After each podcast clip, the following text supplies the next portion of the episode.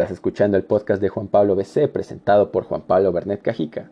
Este podcast abordará distintos temas relacionados a mi vida y a mi carrera. Y con pretexto de mi carrera y la tarea que me dejaron en comercio internacional, hablaré acerca de la legislación federal en materia de comercio exterior en este episodio. Comenzamos con la Ley de Comercio Exterior. Esta está conformada por 98 artículos organizados en 9 títulos. Contiene disposiciones generales, facultades del Ejecutivo, así como funciones de la Secretaría de Economía y las comisiones auxiliares, el régimen de las mercancías, aranceles y medidas de regulación y restricción no arancelarias del comercio exterior. Además de estas se desprenden las medidas de salvaguarda, procedimiento en caso de prácticas desleales del comercio, y contiene la promoción de exportaciones, así como infracciones, sanciones y los recursos de esta. Como sabemos, eh, las facultades del Ejecutivo Federal dentro del artículo 131 de la Constitución, y cito, el Ejecutivo podrá ser facultado por el Congreso de la Unión para aumentar, disminuir o suprimir las cuotas de las tarifas de exportación e importación, expedidas por el propio Congreso, y para crear otras, así como para restringir y prohibir las importaciones, exportaciones o el tránsito de productos. Esto con el fin de regular el comercio exterior y la economía del país. Ahora bien, en su artículo segundo, esta ley establece que son de orden público y de aplicación en toda la República, Obviamente esto sin perjuicio de lo dispuesto a los tratados o convenios internacionales de los que México sea parte. Hablaré acerca de las comisiones auxiliares, que son mencionadas en el capítulo 3. Estas son dos comisiones. Una es la Comisión de Comercio Exterior, la cual es un órgano de consulta obligatoria para dependencias y entidades de la Administración Pública Federal, particularmente para las funciones de tomar medidas económicas del Ejecutivo que previamente mencioné. Estas en la ley se, dentro de esta ley se encuentran en el artículo cuarto, fracción de 1 a 4. Por otro lado, la comisión mixta ayudará al Ejecutivo y será una fuente de consulta para conducir negociaciones comerciales internacionales. Esto sin perjuicio a las facultades que correspondan a otras dependencias del Ejecutivo Federal, conforme a lo que indica dentro de esta ley el artículo cuarto en su quinta fracción. Además, cuenta con su, propia, con su propio reglamento de ley de comercio exterior, con el objetivo de desarrollar y concretar aspectos específicos de esta ley, relativos a medidas de regulación y restricción arancelarias, por ejemplo, o el procedimiento sobre prácticas desleales, entre muchas otras. Bueno, finalmente podemos decir que esta ley regula y promueve el comercio exterior, además de que busca incrementar la competitividad de la economía nacional, así como propiciar el uso eficiente de los recursos productivos del país, y trata de integrar adecuadamente a la economía mexicana con la internacional, además de que busca defender a la planta productiva de prácticas desleales y contribuir a la elevación del bienestar de la población. A continuación hablaremos de la ley aduanera.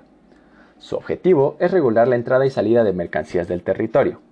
De acuerdo a Whitker, en su texto sobre el régimen jurídico del comercio, su, propósito primordial es la modernización de la estructura aduanal para hacer eficientes los mecanismos de promoción y fomento del comercio internacional, lo cual denota un valor histórico añadido porque esto se firmó un año después del Tratado de Libre Comercio de América del Norte, que desde mi perspectiva, y para muchos podemos ver que es el Tratado de Libre Comercio que marca el rumbo del país en materia comercial internacional hasta el momento.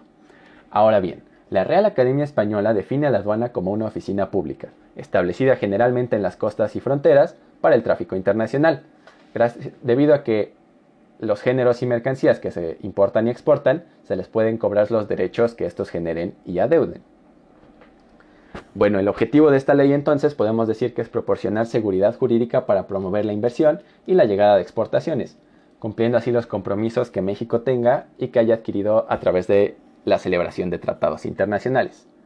Ahora bien, esta ley fue publicada en 1995 y cuenta con el respaldo del Código Fiscal, la Ley Orgánica de la Administración Pública Federal, la Ley de Servicio de Administración Tributaria y podemos entender que son responsables de ella la Secretaría de Hacienda y Crédito Público y el Servicio de Administración Tributaria. Eh, cuenta con 203 artículos divididos en 9 capítulos y obliga a quienes introducen mercancías al territorio nacional o las extraen del mismo al cumplimiento de sus disposiciones. Podemos entender entonces que su importancia radica en que da seguridad jurídica a las regulaciones en el tránsito terrestre, aéreo o fronterizo de las mercancías.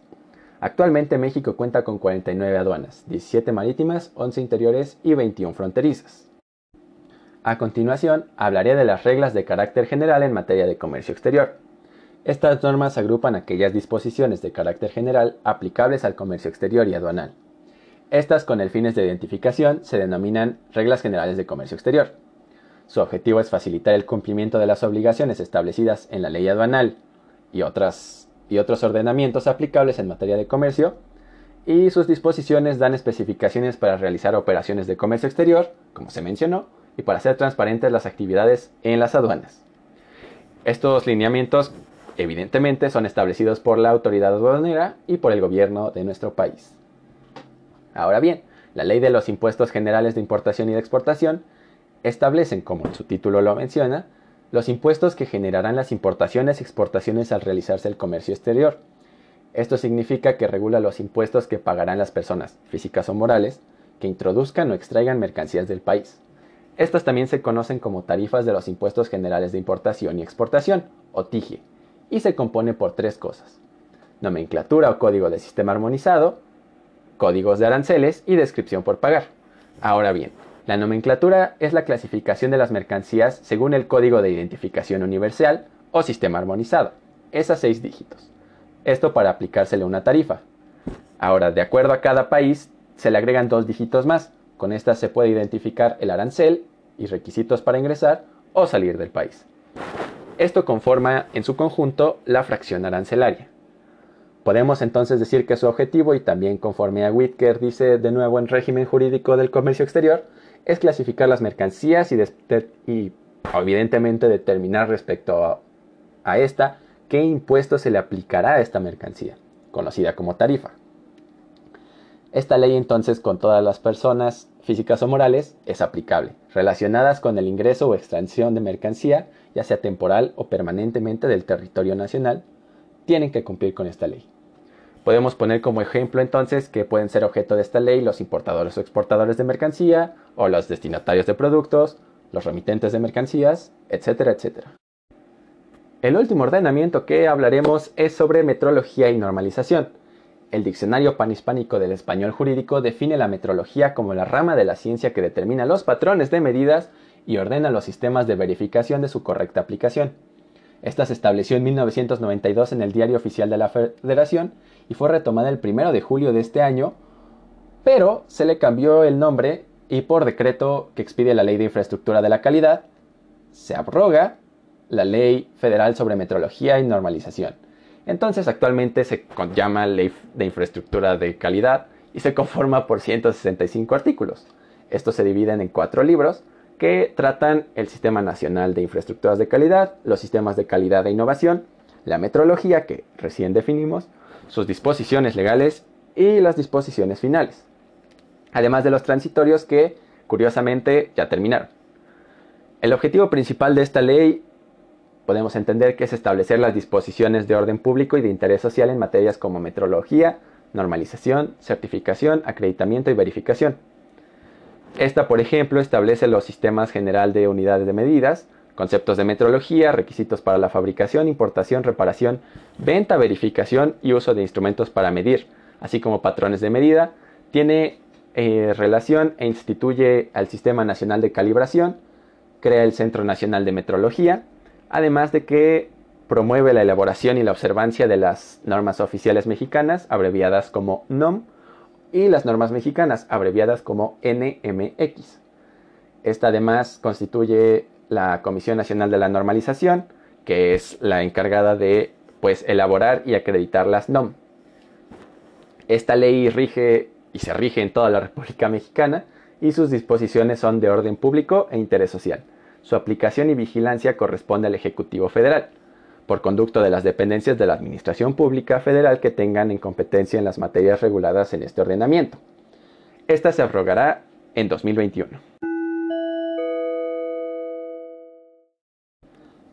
A manera de conclusión, me gustaría decir que definitivamente estas leyes son bastante importantes y tendré que repasarlas evidentemente en mi formación como futuro negociador internacional.